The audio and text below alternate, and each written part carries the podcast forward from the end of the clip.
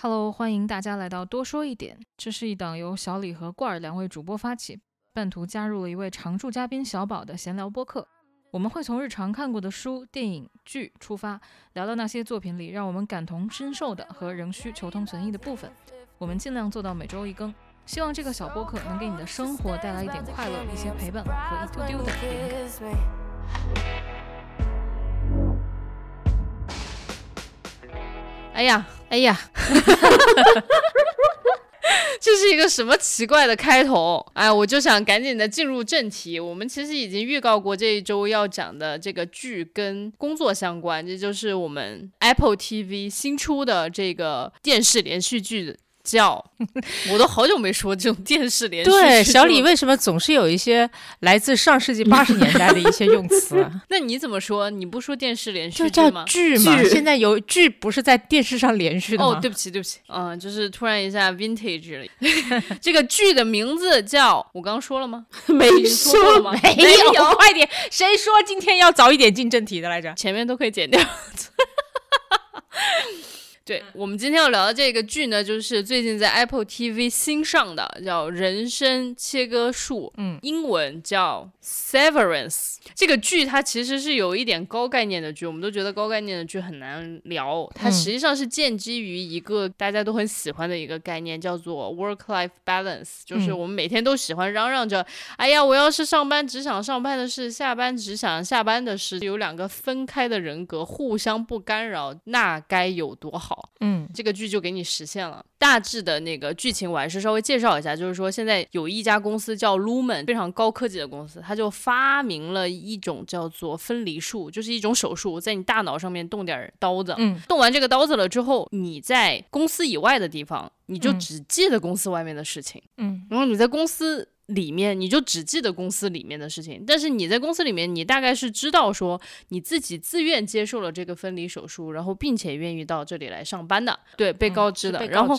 但是呢，如果你想从这家公司离职，你需要让公司外面的那一个人也同意。你要从这个公司里面离职才行，所以说这样一看的话，这个离职就变得非常的困难了。嗯，这就是他整个高概念的一个设定。这个剧里面其实就有几个非常重要的人物，一个是 Mark 男主角，男主角丧妻，因为承受不了丧妻之痛，然后就自己做了这个分离术，就他就觉得至少我一天有八个小时想不起来这回事儿。对，然后他就自愿的进入这个公司了。还有一个就是 Mark 在的这个部门新来的员工叫 Helly 啊，这个女孩子非常的彪悍，基本上她的到来搅浑了本来平静的这样的一家。公司，然后就是 Mark 的领导，前领导，他的那个朋友对吗？P.T. 嗯，P.T. 他也是这个剧里面很重要的人物。然后他还有一个现任的领导，一个银发的女士叫 Cobell。我觉得这个女士是在这个剧里面最最最可怕的。等会儿我们后面会说到。另外就是两个 Mark 的部门的同事，一个很猥琐的一个胖胖的男生叫 Dylan，然后还有一个老先生叫。Ivan，对，哇哦，你把所有人的名字都记住了，你真棒！肯定是为了提醒我吧，因为我每次都记不起那些人的名字。对，是的，就是为了提醒小宝。如果你没有看过这个剧，或者是还没有看完这个剧的话，你可以选择在这里按下暂停键，等看完了之后再回来，which 就是九个小时以后了。但是不管怎么样，我就想说，这个剧至少是在我今年的 Q 二来说，应该是绝对能排上 Top 三的一个。你看个剧还分 Q，我的妈呀，真的是。我们其实就想说啊，我们真正的可以达到一个工作是一趴，生活是一趴的这个概念的时候，大家都很想要。但结果这个剧后来呈现出来是一种非常恐怖的感觉。我没有很想要呀，我不知道。大家感受怎样？郭二，你你会就是在你没有看这个剧之前，你会真的喜欢这种设定吗？嗯，还挺想的。居然？为什么呢？我因为我觉得你是创作者，你的工作生活好像是分不开的呀。郭二，你救了我。刚刚我觉得这个话吧，这个聊天还没开始十分钟就已经遭遭遇了第一波的拆台。幸亏你说的是你还挺想要的，谢谢你，你是一位好人。我跟你说，现在我们这个播客就很紧张，你知道吗？每一次都要站队，每一次都要站队。小李很在乎有没有人跟他站在一边，哎，没有关系。好的，郭儿继续。就是因为分不开，所以觉得很恐怖，所以才想分开，就这么简单。因为太累了，每天回家你都想的是工作的事情，就很不幸福。嗯，那你不想分开的原因是什么呢，小宝？我我就是觉得分不开，硬分就会有一种不太现实的感觉。所以我就本能的觉得不应该分开。但是就像瓜儿说的，就是混在一起其实很痛苦。你没有想过要用一些办法去解决它吗？我我刚才用一秒钟的时候认真回想了我那些完全不用在意工作的时间啊，确实也抛在了一边。比方说过年，我想到的都是痛苦，所以。是家庭带来的痛苦吗？对，就你你没有任何东西，也没有任何借口可以去转移你的注意力了。我是觉得，然后你就会发现，我的个妈呀，真的这个生活也没有好到哪里去。所以我就想说，分不开，然后分开了也不一定会好。嗯，那我一定要说一下我自己的感受，就是我觉得每天上班的时候，我就感觉我自己就像那个《千与千寻》里面那个烧锅炉的那个爷爷一样。就是我的同事有的时候会跟我一起开会，然后呢，我会把我的那个电脑聊天那个界面就打开，然后一打开就发现全部都是红点，嗯，就是各种事情、各种项目、各种问询都在找我，然后我每次一打开我都会虎躯一震，然后就经常这种情况，就是到我很少听到有人形容自己虎躯一震，牛逼。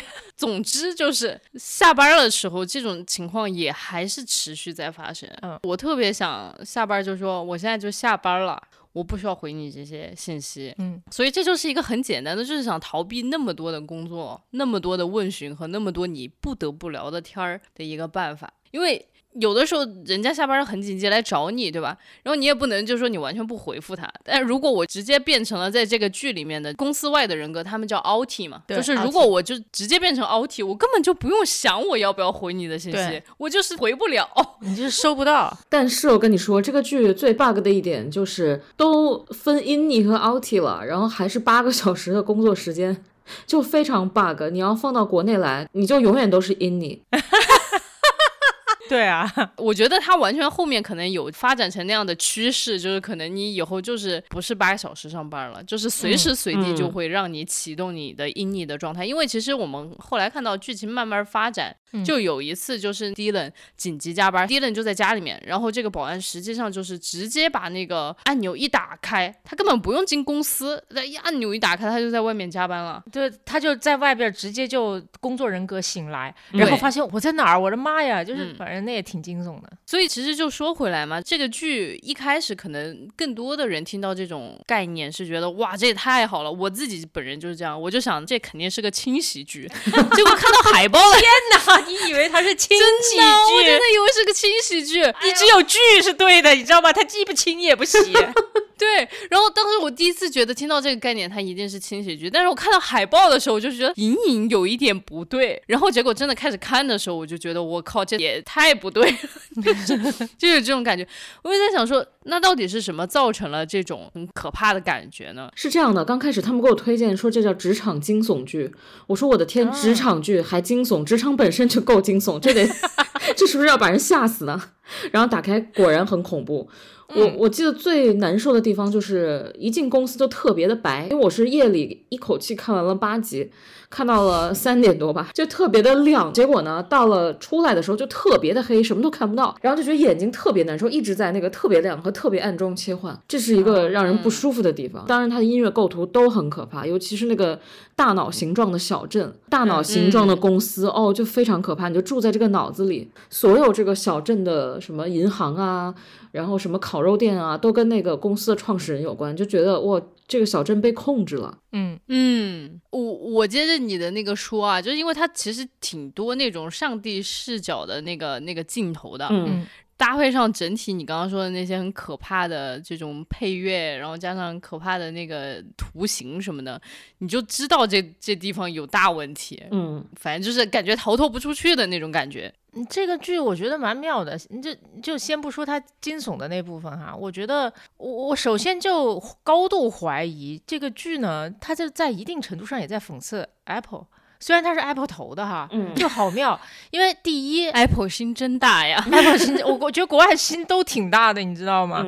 就就第一，我光看那个海报就觉得男主 Mark 长得有一点点像年轻时候的乔布斯，对吧？然后。它整个风格，包括它使用的电脑，呃，很像那个八十年代的苹果，苹果二时期的那那个氛围，以及就是你刚才说它那个整个公司俯视的话是个圆形的，Apple 最新的这个 Apple Park 就是它的办公园区是个纯圆形的。这样子的建筑。还有最妙的是一个很细节的地方，它那里不是 P.T 去让 Mark 找找自己，就告诉他一些秘密的时候，给他个地址，那个地址叫做 Half Loop，就是叫半圈儿，对吧？你可以这么讲半半圈儿。而苹果的总部前总部所在的地方，那个地名就叫呃 Infinity Loop。一号，我去苹果参观过一次，结果我没法进去。我说为什么呀？就因为所有的我硅谷大厂都非常欢迎大家参观，苹果平时呢也非常欢迎大家参观。他是把那种公司门口建的像游客中心一样，但是他那天是星期天，我去到的时候，他就整个关门了。我就见到就是一个星期天会彻底关门的一个办公园区，我觉得我还挺惊诧的。然后当时带我在周围逛的一个人就是说，苹果的安保非常非常非常的严格。嗯，它那里面就是你每个不同的区域都要刷不同的卡，呃，有极其严苛的那个保密措施。嗯，很多人根本不知道隔壁的实验室是做是干嘛的。然后你们在这个跟剧里面的 Lumen 一模一样，一模一样。他他就是这是一家全世界保密性最强的一家公司。然后我还认识苹果大众华区的很多，就是所谓的这边的产品经理，他管整个产品在中国区的销售和一系列的所有的策略的安排。然后他们是说，就是在我们看到苹果那个。发布会之前，他自己都没有看过那个产品。哇哦，这他是员工哎，我觉得你这么说起来，周日他们不是彻底的关门，周日就是 any day，就是耶，都得耶。所以我觉得很有意思。哎，但我觉得除了你刚刚说的这些，就是附加的场外信息，就我看完这个剧，我觉得很恐惧。还有一个点就是，我觉得它对我是有一个提醒作用的。嗯。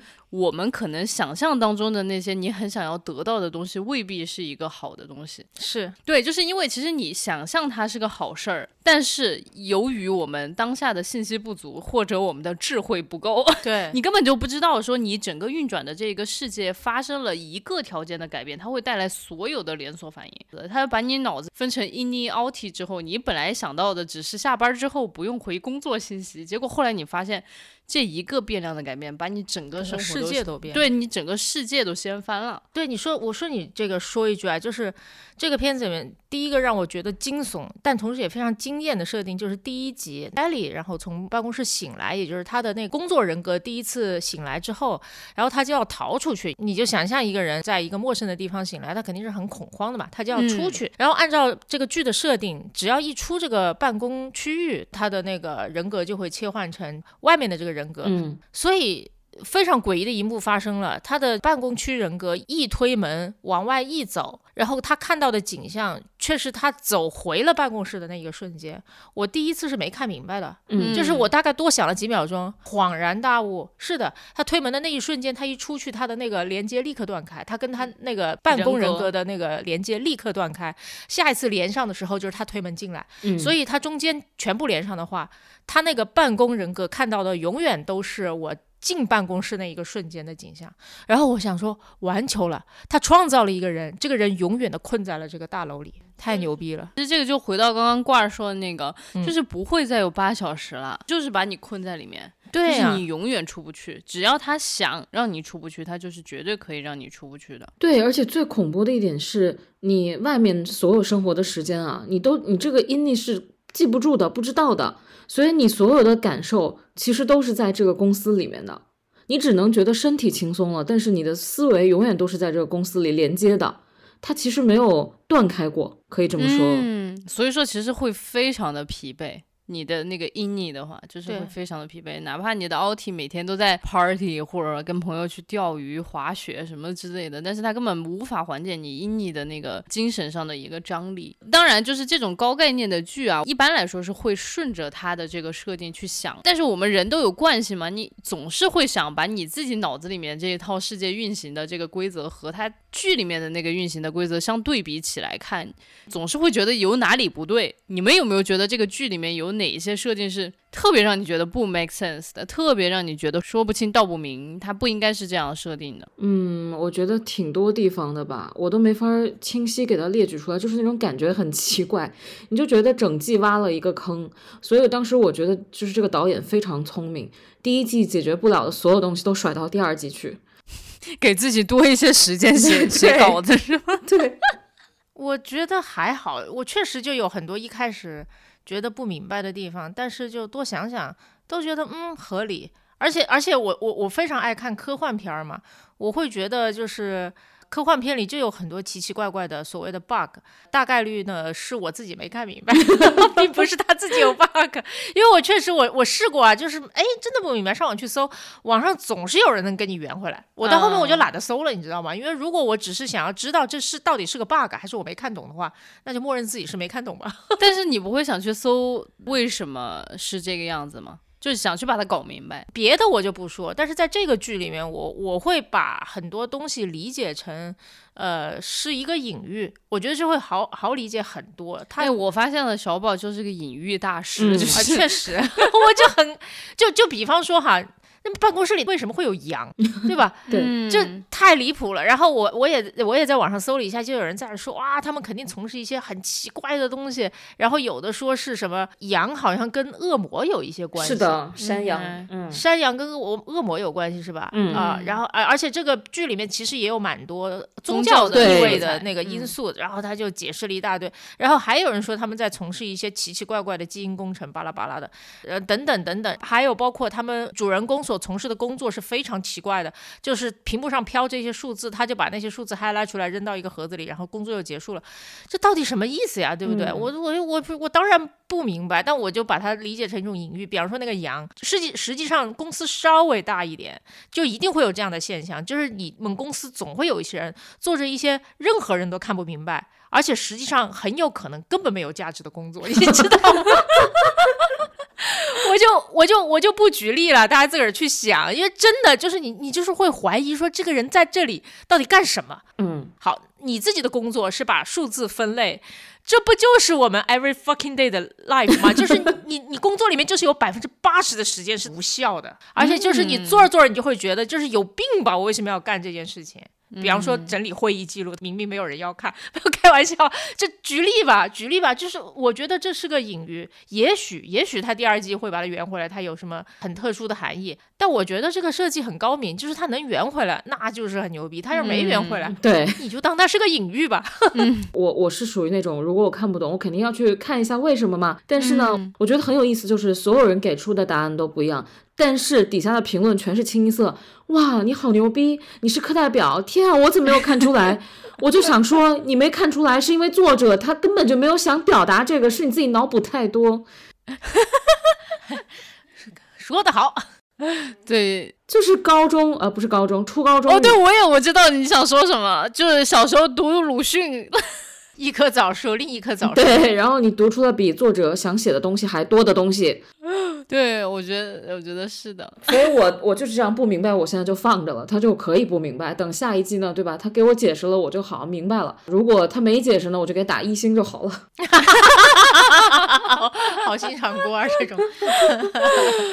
哎呀，你看吧，你们两个的这种看剧态度又跟我形成了鲜明的对比。我觉得我可能就是一个比较较真儿的人吧，就是这也显示出了就是心态上的开放程度不够。就比如说，你看小宝和罐儿，你们俩就是哦，OK，他给了这么一个设定，我先拿着，然后我就让他牵着我的手，在这个剧里面去遨游，对吧？就是我就不要再想我外面的那点事儿了。但我呢，我就老把。自己现在的现实生活的规则和这个剧里面的规则，老想跟他对比起来。你知道为什么吗？因为我们切割过。哇那我跟你们两个交往的时候，你们到底是阴妮还是 OT？太可怕了。我就老是脑脑子里面有非常多的为什么，然后我就抛几个点，就是真的，我也必须插一句。你脑海中有这么多问题，为什么看剧的时候你还能睡着？哦，对，这个剧我真的就是推荐大家，就是用一点五倍速看。不不不，不应该这么推荐大家。我必须得承认，我当时真的睡着了，可能是因为问题太多，我已经理解不了了，然后我的大脑直接宕机，然后说你睡吧。当然也有可能，因为我看剧的时候喝了点酒，然后我就我就给睡过去了。但我全部都补回来了，就想跟你们说几个点，我是真的没理解的。然后我特别想跟你们分享一下。当然有的看完了我理解了，但我觉得还是有必要把这个疑惑给抛出来。第一个疑惑就是新来的那个，最后把整个 Lumen 都掀得底朝天的 Haley，为什么他就能够非常迅速的到了公司里面，就发现这个公司不对劲？我很难理解，就是因为你已经没有外面的记忆了。就相当于你的生活就从零开始，你完全没有任何的参照系。那你第一天就被介绍到一个公司里面，那个公司的主管说你的工作就是干这些，当然知道你的技能层面，因为我们其实可以看得到他的技能层面的一些知识层面的东西，他是没有忘记的。对，然后你会发现你身边所有的人都在干这个活儿，你为什么就会突然就是要反抗？他的反抗真的来的非常的突然和莫名其妙。那我觉得，如果他即便是要反抗，我自己说服我自己，我说即便他要反抗，他可能还需要一些时间去学习，对吧？他慢慢慢慢学习，时间累积起来，精力累积起来，他会发现，哎，这个东西可能有点问题。但他的反抗就是非常的突如其来，我不知道为什么。我我能够理解，但是我是通过另外一个。类比去理解的是这样啊，就是你有没有失去过短期记忆？好的，你肯定没有，没有。就是你看那个 Haley 在这个这个房间里面一醒来，问了他几个问题，他发现他都想不起来自己是谁，自己妈妈眼睛的颜色，但是他又想得起来美国有几个州啊什么的，对吧？他就证明常识有，但是他的很多关于自己的记忆都没有了，但他的个性都留下了。就我们没有经历过短期记忆丧失，或者是没有经历过过记忆丧失的人，是完全无法。体会这个记忆留给我的人格还在，但是记忆不见了，是什么样的感受的？嗯，但是这个是真实可能会发生的。比方说，我有朋友就就经历过，就是他们滑雪撞到了脑子，然后短期记忆丧失，当然后来慢慢恢复了啦。但是他短期记忆就是丧失了，然后看到自己女朋友，他他以为自己还跟前任在一起，牛逼吗？然后，然后，但他个性还是那个样子，你知道吗？嗯，他经历过，我相信，我看到过真实这样子的 case，我就就信了。我再举一个例子，就是会帮你更好的去理解他那个设定是什么样子。还是前面那个我印象最深的例子，就是推门出去，然后等于推门进来。你们不好奇为什么能连在一起吗？因为中间还差了八个小时呢。嗯，我做过手术，然后我就知道，因为手术是深度麻醉的，它跟你睡觉还不太一样。睡觉的时候，其实你会感受到时间流逝。比方说，如果你睡的时间特别短，你醒来的那一瞬间你是有感觉的，就会觉得我醒的太早了吧，就会这种感觉。然后你睡特别长时间，你醒来感受是不一样的。嗯，深度麻醉的时候，你脑子里面管控时间的那一部分也是被麻醉掉了。嗯，所以。就是你从进手术室到出手术室，你感觉就过了一会儿，但实际上可能过去了四五个小时。哦，我我之前做胃镜好像也有那种啊，对，就是那个被给你麻醉了，哇，我当时那个印象还挺深刻的，就是上一秒钟还在跟医生说话，然后他就是把那个罩子一下子给你罩上了，罩到你口鼻上，然后你就一下子就失去意识了。等你醒过来的时候，你完全不知道过了多久时间，然后而且你站着的时候，你根本就是还摇摇晃晃走不了路。是，你就失去时间感了，所以就这个真的是有体会过的人，他会完全感受不一样。所以回到刚才说的那个，你不理解这个姑娘为什么进来就这么反叛，嗯，是因为她个性还在，而她是个什么样的个性呢？她是一个富二代个性，你就当她是女版的王思聪吧。剧透一下啊，就是如果还没有看完的，就不要在这里。听了，这个女孩子她就是公司创始人的女儿，很难以理解吧？但她就是对你，你就想象一下，王思聪失忆了，但他个性还在。他在一个办公室醒来，你逼他打工，他会不会暴跳如雷？OK，你这样说的话，真的非常 make sense 啊！是我没有当过王思聪，没有这方面的经验了。好的，这一部分被解释了。关于你有没有什么要补充，或者说你当时看的时候，你对这个点你有没有什么其他的解读？我其实本来对这块没有什么感觉，我觉得还挺合理的。但是呢，我到网上发现了一个帖子，就说这个戏里面有很多细节，嗯，做了五十个细节的汇总。在其中一个细节里面呢，我看到一个很有意思的事情，我就倒回去看了，就是在 Haley 做这个手术的时候。他那个手术机器的屏幕上有一句话写的是，他用的那个器械太短了。哦，就做给他做手术的器械太短。因为，因为他他这个手术是什么样呢？是在后脑勺上钻一个洞，然后把一个芯片给植入进去，拿一个大很长的针管给植入进去。然后呢，当时那个手术的屏幕机上一闪而过，肯定大部分人都发现不了，就写的这个工具太短了。所以，是不是这个东西没有植进去？那么后面还是那句话嘛，第二季如果他解释了，那我称这个细节为有效细节；如果他没有解释，我就骂，你就给他打一星。没有，如果他没有解释，我们就可以相信小宝说的那一切也是合理的。对我发现我的解释方法都是那种你看的不是很仔细，看的也不是很用心，也依然能理解一切。好的，那我们就 move on 到下一个点，就是我想说下一个点。细节很好。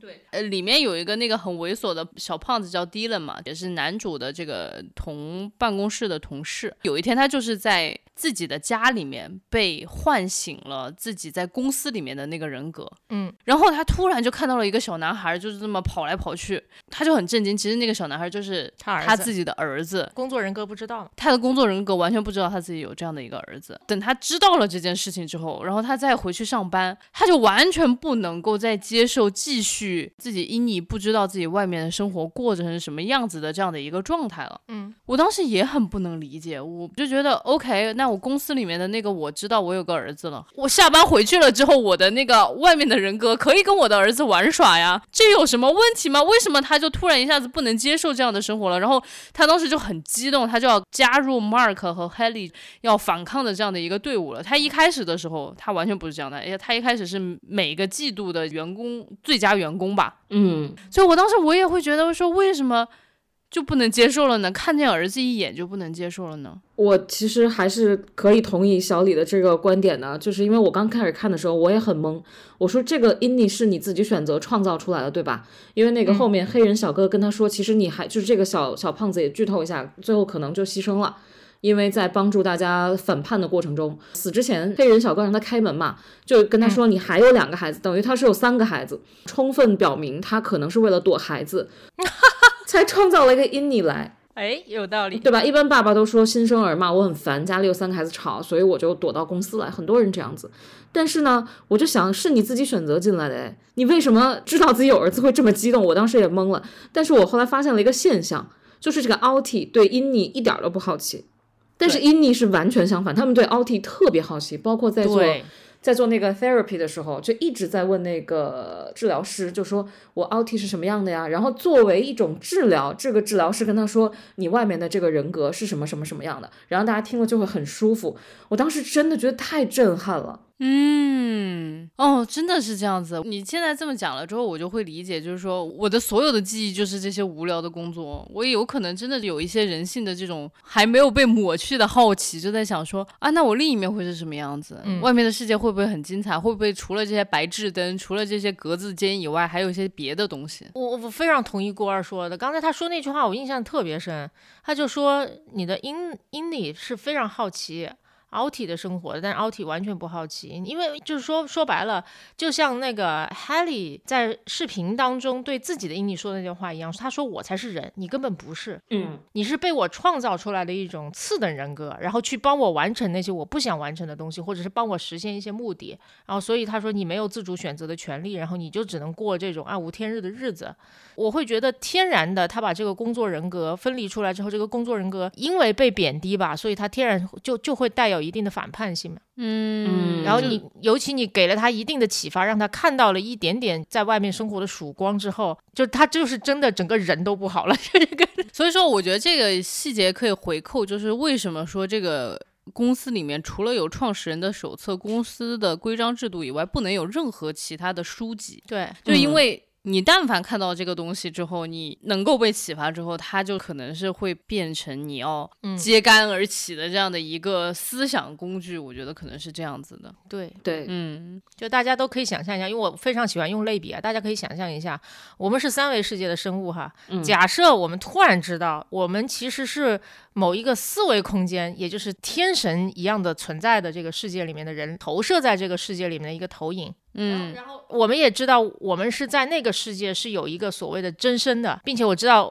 在那个世界里面，我们有一个大概什么样生活，不天天就会在那里闹，你就想知道那是怎么回事，你就想回到那个世界去，是不是？嗯，OK，嗯，这样解释就非常能够理解了。对啊，假设我们真的都是都不过是另外一些更高等生物的缸中之脑呢，那不就天天反叛，绝对要起义的呀。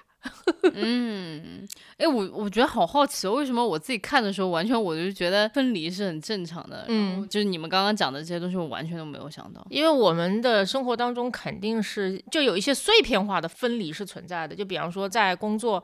和生活这样子的二分，虽然你的记忆是保留着，但是尽可能的不互相干扰嘛。我们创造的所有的这些这些工作环境，都是为了把我们工作和生活区隔开来啊。嗯，它是以以某种碎片化的形式存在的。所以你会有一些感觉，嗯，而且你会觉得就是也不是什么坏事儿。再给小李举个例子，就是人格分裂，它起步叫解离状态嘛。嗯，这种解离状态其实大家都会有啊，不是说你有就会人格分裂，但是在你极度痛苦的时候，就比如当下我们这个时候经历了一些很魔幻的事情，你那个记忆就会把它封存在一个一个小屋里面，你不会经常打开门去看它的。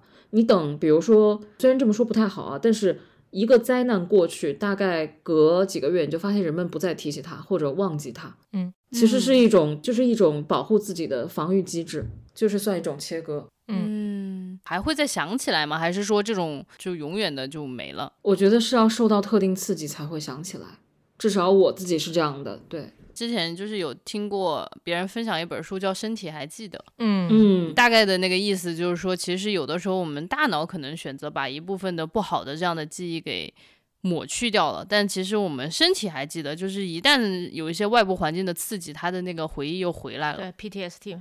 OK，这其实整个剧里面我可能最想不通的两个点，其他的我都慢慢的通过一些看影评啊、剧评什么的，我就慢慢的 figure out 了。还想聊一下的就是，你们有没有觉得有一些特别印象深刻的点，然后你会觉得完全的被震撼了，印象极其深刻的点？就还是宗教感吧。我我当然也看了别人的分析，但自己感觉一个是羊嘛，当时看到羊我就想到了这个基督教。嗯呃，跟羊嗯紧密连接，然后包括 lumen 这个名字，我当时一听，因为这个发音和那个流明就是光的那个发音是一毛一样的。当时看到有网友解释说是 lumen 就是流明加上 demon，就还是跟着这个宗教光明黑暗有关。嗯中间还有一个地方就是 Haley 的欢迎仪式，它后面有一个标语是 Hello Haley，然后但是那个女主就一直站在 Y 这个字母的前面，所以你看到的其实是 Hello Hell。欢迎来到地狱。非常 creepy。然后最恐怖的一点就是最后一集吧，我记得是，就是他妹夫那个读书会有两次聚会，一个是在第一集，一个是在最后。你说是 Mark 的妹夫对吧？，对，Mark 的妹夫。嗯第一集里面你见过的所有人都还挺正常的，还都在嘲讽 Mark 进这个 Lumen 上班，然后到最后一集你就感觉他们全疯了。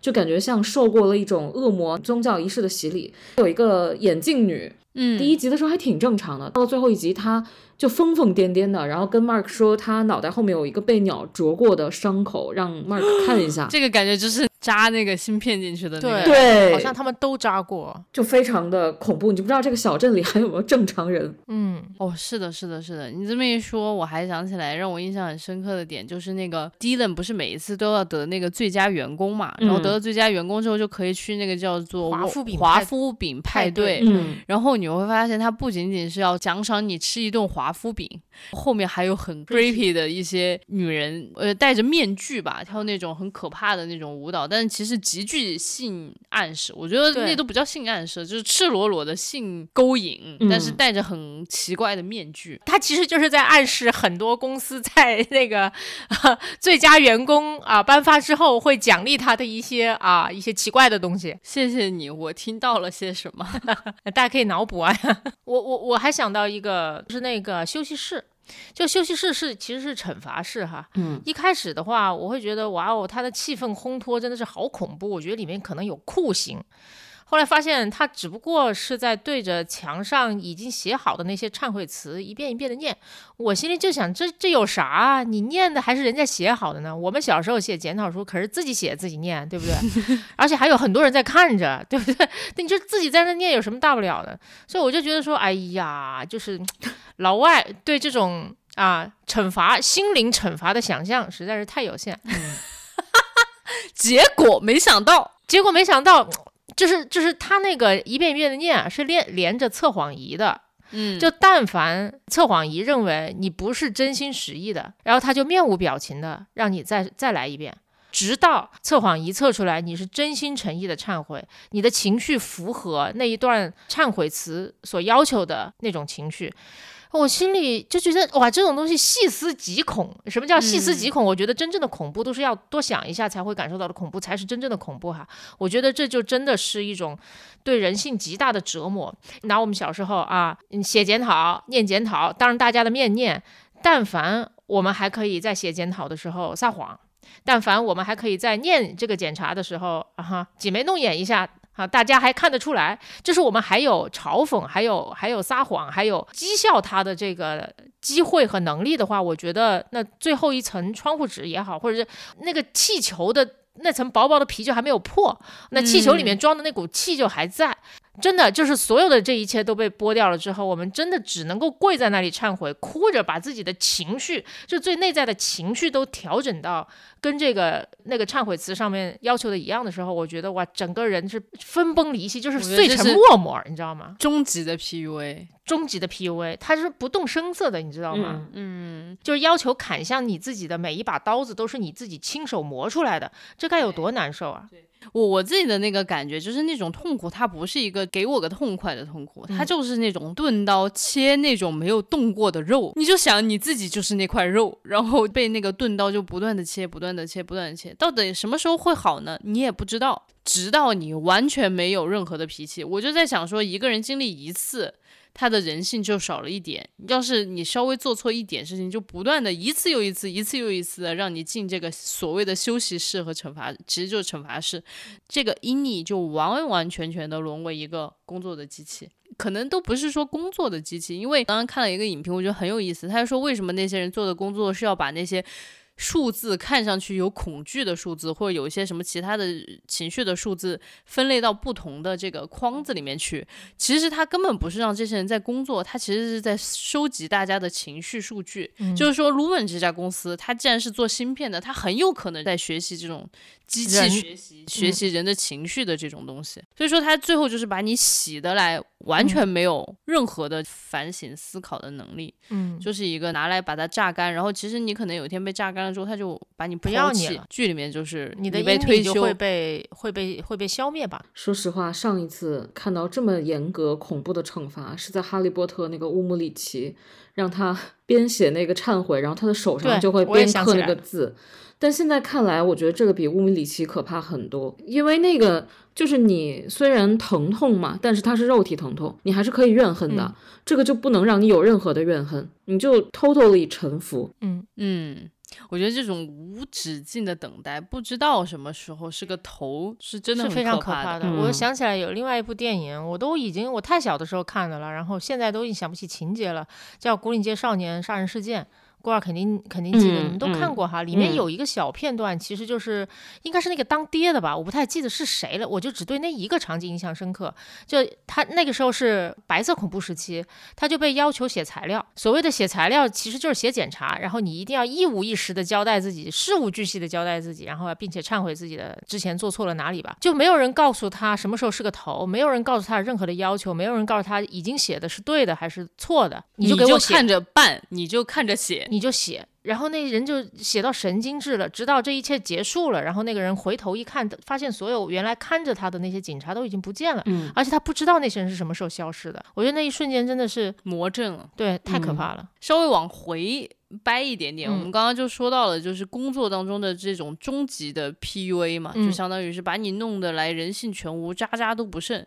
然后很多人就会说，这个剧它实际上就是在聊一个资本主义。嗯，呃，资本主义对人的剥削，然后工作对人的这样的一个异化，嗯，以及他就是在聊工作与生活的这种关系和边界。你们觉得这个剧是不是就在讨论这个话题？我我觉得肯定是在聊剥削啊、压迫啊、控制。对吧？但是它的主体到底是谁？我觉得不一定是资本主义或者是工作。它其实之所以把很多东西安排的这么抽象，就是方便你带入到各种各样你 感受到自己被压迫、感感受到自己被控制的场景里面去吧。我是我是这么认为的。就比方说，你说你说资本主义对人的压迫，是是是。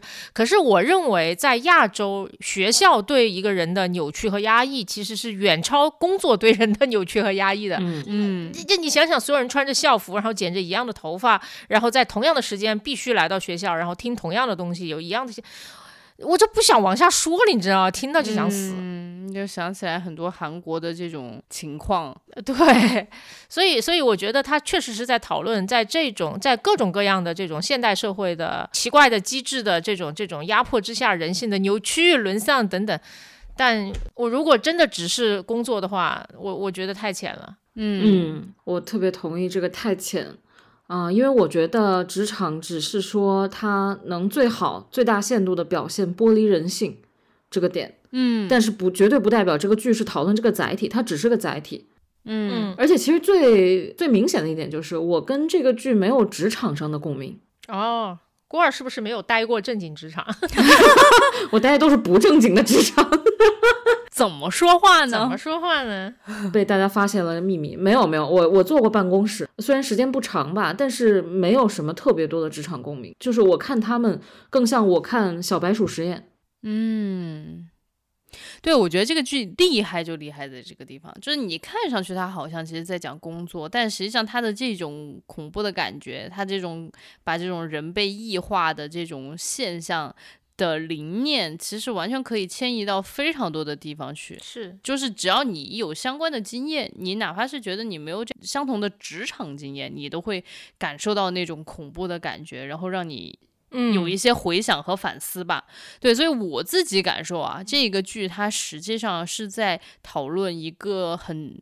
深的问题，人之所以为人，究竟是为什么？就是你人性当中最重要的那个东西到底是什么？当你被分割开来，被分成 ini outi 的时候，你还能不能是一个？完整的人，我觉得他是想讨论这个话题，是的。但是呢，他把它放在职场，就像刚刚郭儿说的，把它放在职场，是因为这个环境是特别容易把所有的这种因素把它推到两极化的，让你感受不一样的感觉。其实我就想举一个例子，就是国内某大厂拼单那个大厂，它其实现在的这个情况跟这个 Lumen 里面非常像，就是部门部门之间互相不知道谁是谁，下班之后你们不要有微信加上，你们都是在工作的时候是用工作的。的这样的一个交流工具，嗯，然后你们之间是没有私人的联系的，可能他离职了之后，人力资源不希望你们有私人联系，对，像不像那个 Mark 所在的部门和那个叫做光学与设计部之间的那个关系？然后公司还刻意在他们两个部门之间释放了两个不同版本的留言，其中一个版本是就比方说我部门把你部门的人给宰了，另外一个版本是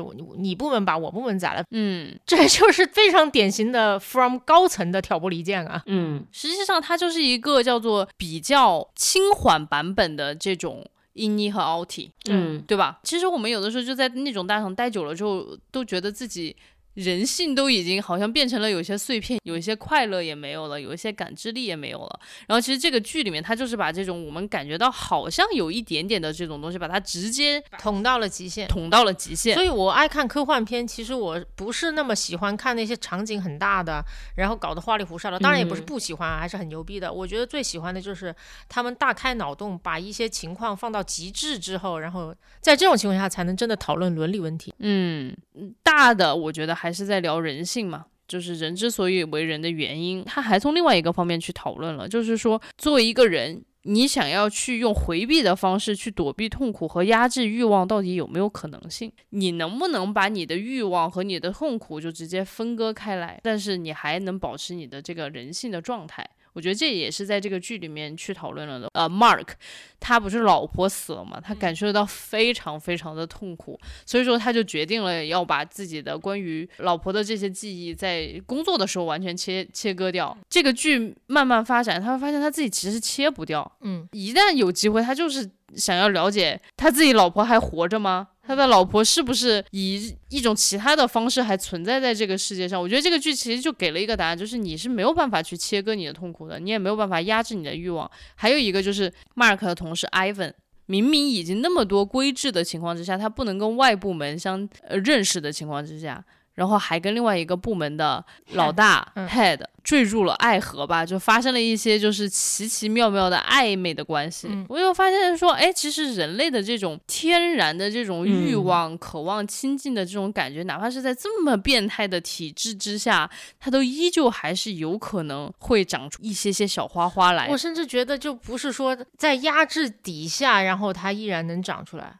而是恰恰你把它切干净了，它才长得更快。比方说，Mark 他在那八小时里边，然后他想不起他的太太来，对吧？他感觉比较轻松。但实际上，正是因为他那个悲伤的情绪被隔离在另外一个地方，所以他才会无止境的去好奇：哎，我是不是有个老婆？然后我老婆什么样？就是这适得其反，真的适得其反。嗯，你觉得是不是就是有点像？一些父母不愿意把这个世界的丑陋给小朋友看，然后小朋友反倒就很想去接触那些很丑陋的东西。对他不仅很想去知道，而且他就就是很想去试，你知道吗？因为你从来不让他了解这件事情有多么的真实的可怕。嗯，就你越不让我插电门，我就越想插电门。这个类比不是很恰当，在逻辑上面来说，但就是那感觉。我觉得，我觉得人性的人性是切割不断的。嗯嗯嗯，因为我当时看这两个老头一拉手，特别感动，就是我就觉得他像集中营里面出出来的爱情，哇哦！然后我觉得哦，真的好感动啊！就是这种环境下，你都失去人性了，但是你还你还有爱情，简直太美妙了。但是我觉得痛苦是可以被切割掉的，所以我我特别不理解里面有一个段落啊，虽然他是为了增加惊悚的程度，就是那个议员的老婆。一看就是被切割过的嘛，然后它的切割方式是生孩子的时候就是 Inni，然后生完孩子就是。嗯，对吧？但是我就觉得非常诡异，你能不能直接把生孩子那个片段给切掉，不要让他来回转换？你是要生多少个，还要分出一个人格来生孩子？但你这么一想，如果他就把生孩子的那个痛苦给切割掉了，就是他就会沦为一个生育机器啊，因为他就会觉得，就是我觉得一点都不痛，这点感觉就是像深度麻醉，我深度麻醉一下醒过来，哎，孩子就出来了，这也是很可怕的事情。这个其实又连回我们刚刚说的了，当你如果切割掉这个东西，我就可以让你一直不停的工作。当你切割掉你生育的痛苦的时候，我就可以让你一直不停的生。是的，这个剧里面他就尝试把所有的人的人性都抹掉。那这个，但是有的人他就扛住了，他的那个人性还是开出了花来。但有的人他就是甘于堕落。这个剧里面，你们有没有觉得哪一个角色是最非人的、最 less human 的？我我我觉得。不能够用 less human 来形容人家，只能用 就是 too human 来形容人家。这就是非常的人性，就就当然是人性比较丑恶的那一面啊。我觉得里面每一个人物都塑造的极好，非常典型。就比方说你刚才提到和隔壁部门老大谈起了恋爱的那个欧文，他是个老头儿，其实对吧？后来他的英妮发现了他自己的真实身份，以前是个当兵的，所以这能够解释他一开始为什么就特别信奉公司的价值观。对吧？嗯，然后他就是一个五好员工，也许他的那个工作效率不是最高的，但他对公司的忠诚度是最高的。这毫无疑问就是他外部人格的一种投射。同时，他在这个公司环境下面爱上了另外一个人，毫无疑问又是这种压抑的结果。所以，我就觉得每一个人都塑造的特别的好。啊，还有这个疯狂的女老板，这个女老板在里面，我是后来才发现她其实是没有做记忆切割术的。嗯，这个就是 Mark 的女老板，她没有做这个切割，然后她在生活当中就住在 Mark 的隔壁，而 Mark 完全不知情，就等于说你不知道这个人是你老板，你以为她就是一个和蔼可亲的老太太，而这个老太太在这个她的生活当中表现的非常的 creepy，就是她你连在一起看，你会发现这是一个典型的女老板，她。在上班的时候脾气暴躁，很有控制欲；下班之后还要窥探员工的隐私。然后他对自己的员工有一种超乎于同事之间的关系，他非常渴望得到他的关注，甚至得到他的爱。嗯，好离谱啊！我就觉得哇，毛骨悚然。嗯，你这么一说，他们确实就是非常的人性，但是都是那种恶的那一面被放大了的那种感觉，扭曲吧？对，扭曲。就因为为什么我当时想说 less human 的是这个女老板？嗯。其实有一个大前提，就是我愿意用“人性”这个词的时候。它都是一个向好的一个东西，懂？然后不好的是兽性嘛？对，不好的是兽性。我当时就是觉得他没有做分离手术，但是这个女老板对公司、对创始人是像上帝一样的信仰，因为她家里面贴满了那些什么公司的信条。对，有一个就有点像我们供奉佛祖的那种佛龛一样的东西。最可怕的一个点就是他明明知道 Haley 是这家公司的创始人的女儿，嗯，她被做了切割。然后他在公司里面遇到 Haley 的时候，Haley 疯狂的反抗，还想上吊自杀。他竟然没有被触动，他竟然没有一秒钟怀疑过自己的公司在做的这件事情是不是有大病。嗯，你们没有觉得这很可怕吗？所以我就觉得他完全已经不是个人了，他可能就是个动物。你有一天就发现你的员工疯狂的想要上吊自杀，但是你又知道他在外面的世界的时候，他是一个很正常的人，你难道不会有一秒钟的觉得？我所在在这家公司做的东西是有问题的吗，小李？我要跟你说一段话，郭儿快救我！我不想听小宝说话了。现在 没有，你说的非常好。从你的发言当中，我可以感受到你对人性是有一个期待的，对吧？嗯，然后看到不对的事情，他要有怀疑，不然的话，你真的不配当人。但是你有没有发现，我们这个世界上有好多人按照你的标准就是不配当人的呢？他们看到很多非常离谱的场景，他们没有产生过怀疑。你看这个剧里面是是是 Haley 在一哭二闹三上吊，是不是？现在有一个地方有很多人都在一哭二闹三上吊，然后要么呢就是想要出去的。嗯，要么呢就是不想去某个地方的，可是有很多很多人，他们都不为所动的在执行着身上的命令。他们有没有怀疑？然后他们有没有质疑？口中刚刚描述的那些情景，对于我来说是不可思议的。对，我就觉得你一个你的同类，对吧？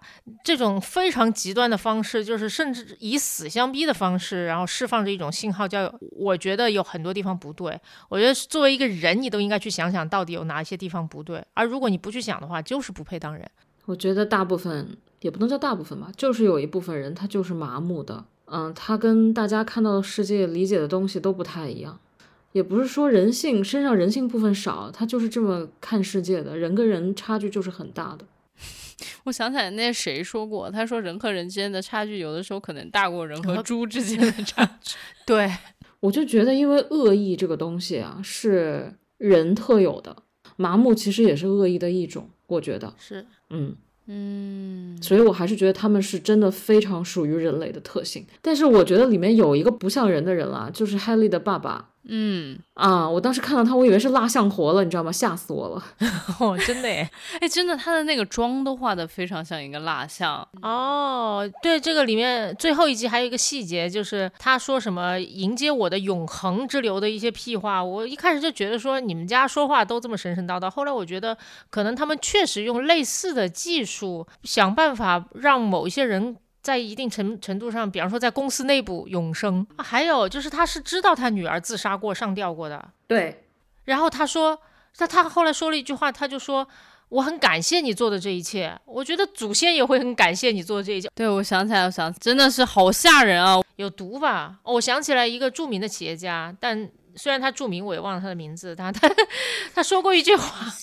他说过一句话，叫什么？你失去人性会失去很多，你失去兽性将失去一切。我很讨厌这句话，但其实可能是一句真话。是，但是我很讨厌这句话。我也很讨厌这句话，原因是在于，我觉得在这个剧里面，给我最深的触动的点，就是在于人性是可以被唤醒的。但其实说说实话，你唤醒人性哦，对统治者来说都是坏的。是的，嗯，确实是这样子。他其实需要你没有情绪啊。那个 Haley 的爸爸是完全没有情绪的，Haley 的这些自杀什么的，其实都是他在测试的一部分。你当然把这个数据做到最圆满了，做到最多数据了，做到最多样本量了，他当然会感谢你做这个实验。我当时就是这么理解这个事情的。他希望女儿没有人性，他自己也没有人性。哦天呐，你这么一说，我才理解他们最后发表的那一通感想，就是在他女儿要上台演讲之前，他说的所有的这些话到底是个什么意思？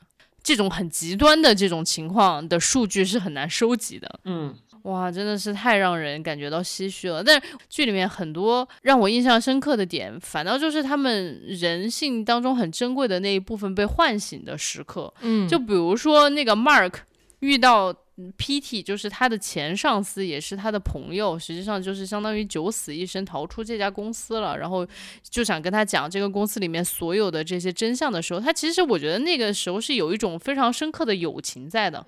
他有点像说友情唤醒了他自己的好奇心，唤起了他觉得可能心里面小小的一颗种子，这个公司到底在干嘛？是不是有点奇怪？对吧？我就觉得是友情第一次唤醒了 Mark。我可以补充一下，就是。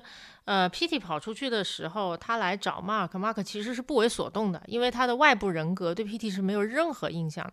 他对于他来说，他就是个陌生人，而且是突然出现的陌生人，无论怎么求他，他都会觉得说你谁呀，对吧？嗯，以及就是。呃，P.T. 其实在求他做一件会打破他现在生活平静的这么一件事儿，所以他也非常的犹豫，甚至在 P.T. 最后死亡的时候，他都没有走上前一步去去去帮助他，帮去帮助他。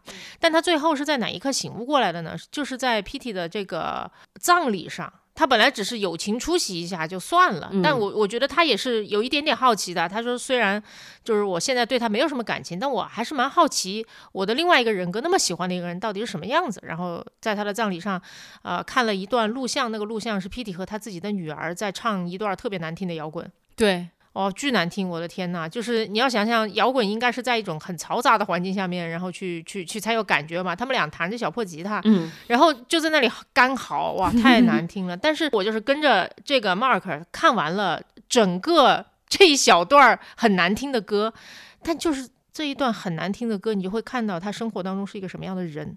那一瞬间，Mark 就崩了。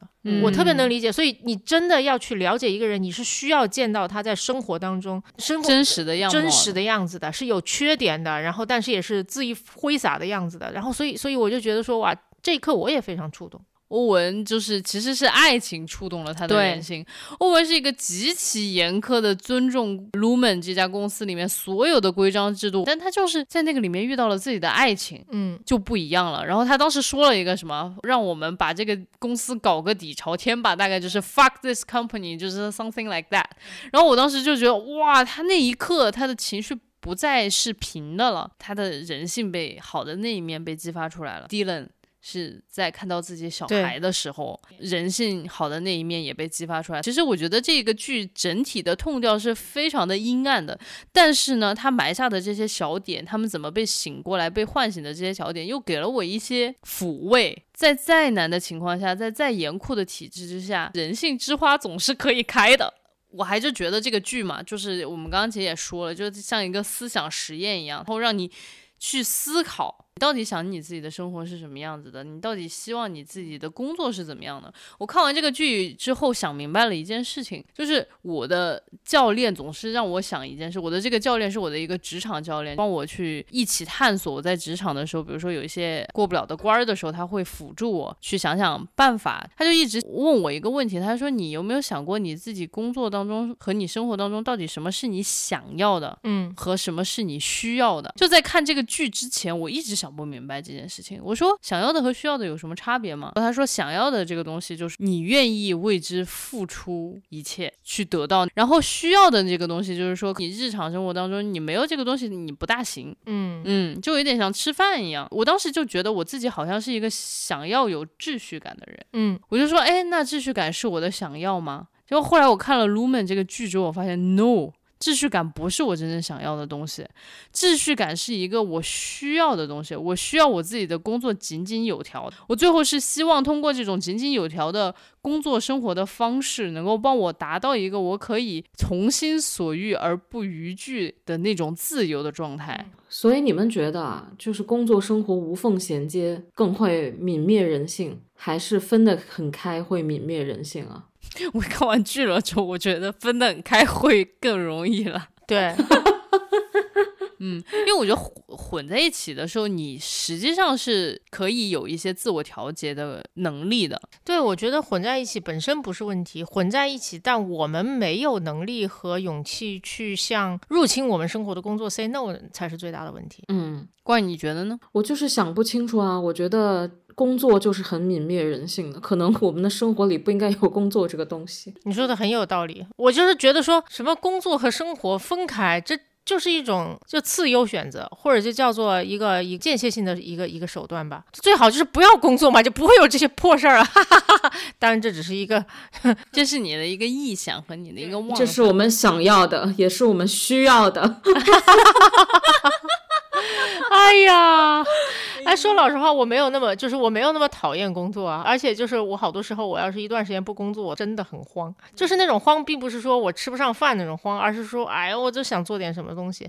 但我完全能够感受到没有空间和和力量去 say no 的那种可怕的感觉。我有时候在想，我们其实不是需要工作，我们可能需要的只是劳动。确实需要做点事情，对你做点事情，然后得到一些反馈。仅此而已。嗯，对对对对对，说的很对。那我其实就是想说，因为我们现在也不可能说完全不工作嘛，对吧？嗯，其实这两年整个大的环境，就是因为疫情啊等等这种大的环境，其实对我们的工作生活真的造成了挺多的影响的。在这种大环境之下，然后包括又看了这个剧，你们有没有重新再花一点点时间去重新审视自己的工作和生活？哎呦我的妈呀，审视自己的工作和生活是很可怕的一件事情。肯定审视了吧？天天天都在显示。我就是在做切割，我自己在做切割。就是让自己工作的那个人格尽量去接受职场的一切。其实，在之前，小李也说到一个概念，叫完整的人。然后，这个是，呃，去年以来我得到的一个最重要的工作当中的概念吧。就大家应该常听一句话，就叫做不要把你的情绪带到工作中来，对吧？嗯。或者叫做什么对事不对人？我觉得这都是不可能实现的事情。我我情绪就是。一个人的一部分，然后如果要把它切出去的话，在一定程度上就会变得像人生切割术的那个样子。你的情绪就是那个被关在某一个小黑屋的一个人格，然后那个人格也有一天会起义的，就是这样。所以我觉得，虽然践行很难，但我至少知道了一件事情，就是无论在哪里都要活成一个完整的人的样子。我也不知道，就就怎么样才算是哈，但是就是知道这个概念，反正在每天的生活当中，努力的朝想象中这个概念靠近一步。比方说这段时间，反正春天到了嘛，哈，虽然我觉得在这个春天，无论是去体验还是谈论，呃，它的这个这个春天的美好，都不仅很奢侈，而且有些时候有点无耻啊，就那种感觉。但是就是还是要去体验它。就北方的这个到了初夏的时候。夕阳都还蛮好看的，嗯，Blue Hours 非常好看，就花一分钟，花一分钟去看它，一分钟其实对于看夕阳这件事情来讲是非常长的，真的。你打开你的手表，数六十秒，你就看天，你会觉得好长。然后你看完，你会觉得哇哦，我这一分钟可能是今天过得最奢侈的一分钟。所以我觉得无论如何，就是要给自己这样一些时间。我我知道没有办法把人拆成我是看夕阳的这个人，我是工作的人，啊，我是睡觉的人。那至少在这个当下，我可以把这一小块儿，然后拿出来满足他。我我觉得这是我可以做到的一件事情。反正努力做吧。我觉得审视是很重要，但我就觉得我们的工作也好，生活也好，其实经不起非常严肃的审视，你知道吗？审视完之后，你还得花很多功夫，用自嘲啊，然后用一些各种各样的方式，然后重构它。然后也许吧，也许当当足够有能量的一天，或者是足够足够清醒的一天，足够有心理资源的一天，然后我认认真真审视，无论是一天的工作也好，甚甚至是这几十年来的工作也好，也许可以。但是我就觉得说。哎，也没必要给自己找那么大麻烦，真的是。知道我审视的原因哦，是因为因为在工作中，你知道自己不是完整的人，你知道你会用一个不管是戴面具也好，还是说你的人的哪一面去面对工作也好，你可能会有虽然很羞耻，但是肯定会有谄媚，不必要的谄媚，在你生活中完全不会出现的一种人格去面对一些同事啊、上司啊、合作伙伴啊、呃，业内大佬。有的时候你这个面具或者说你这一面暴露久了。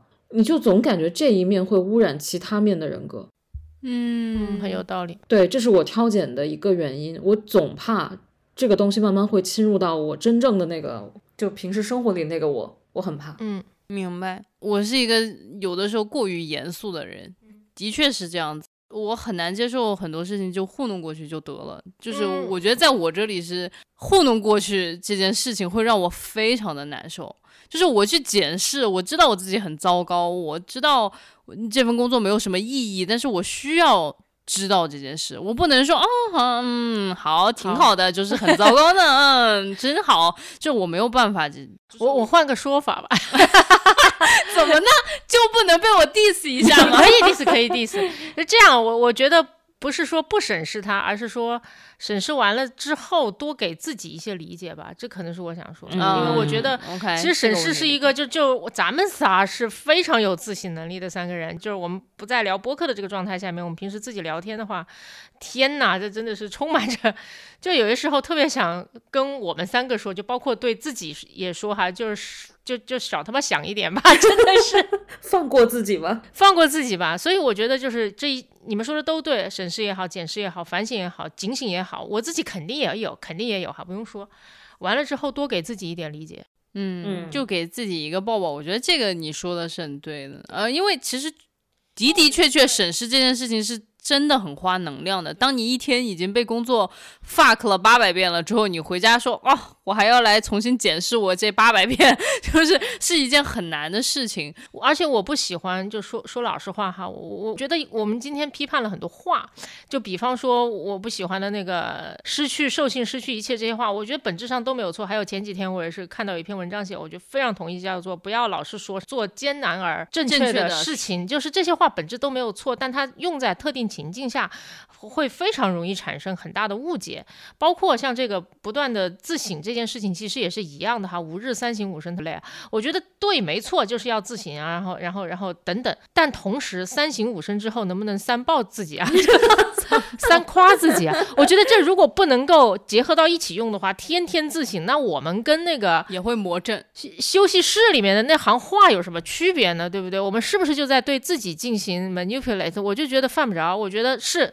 自省完了之后，给自己三个巨大的抱抱。嗯，就还是要时常的给自己捋捋毛、顺顺毛，然后让自己快乐一点，去吃点好吃的或者怎么样，也可以互相顺个毛。嗯，互相给对方一个赞美，就是我们三个人的群就是一个夸夸群，就是 你怎么这么棒呀？你真的是太厉害了。哎，对我再说一个啊，自省真的是自省，可千万不要提醒别人自省，因为提醒别人自省不是自省，你懂吗。提醒别人自省真的很跌，对呀，所以就是五十三省吾身，就是人家有没有醒跟你也没关系，就咱们自己醒自己的。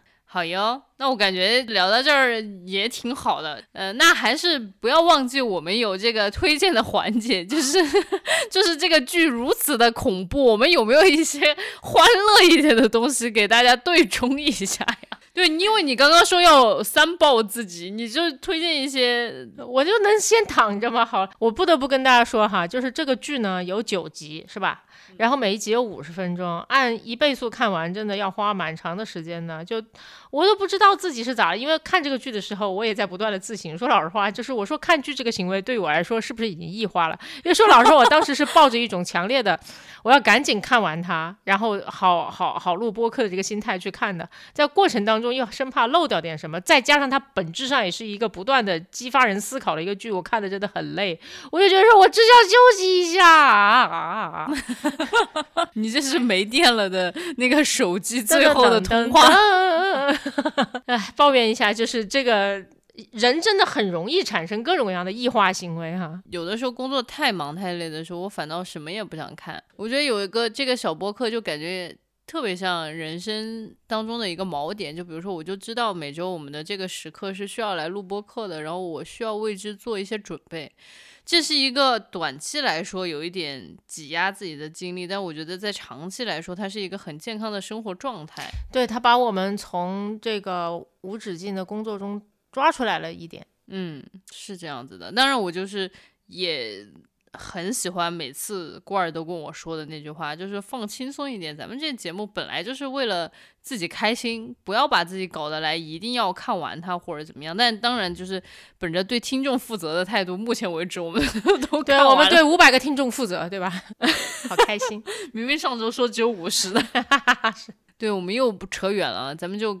赶紧推荐快乐的东西吧。我觉得推荐不出什么特别快乐的东西啊，因为如果特别快乐的，大家可以去看一些什么小甜剧啊，什么这种奶头乐啊。但是呢，我觉得这个是短期的鸦片，你吸一口，可能后面痛苦会更大，因为你发现剧里人比你快乐那么多，对吧？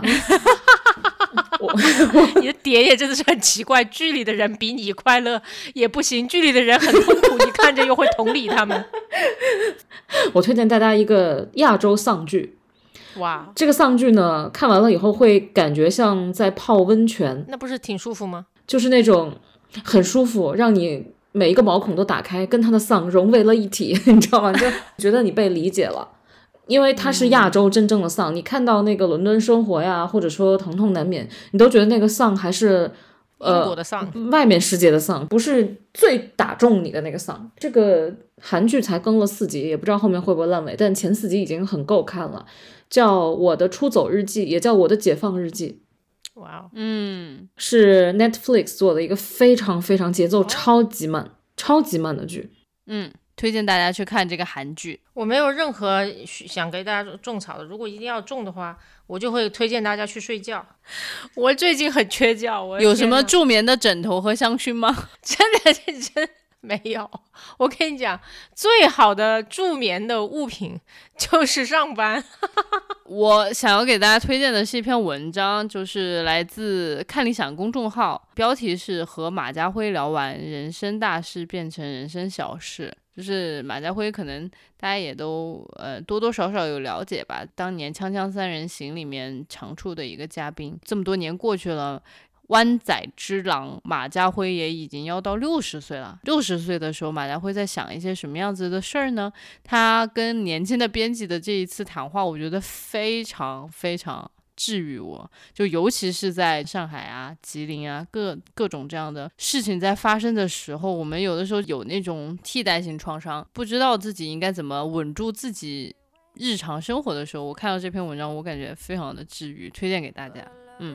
好吧，那我们就这样吧，这一周。好的，下周见。下周见，拜拜，拜拜，拜拜。So cold, just stays about to kill me. I'm surprised when you kiss me.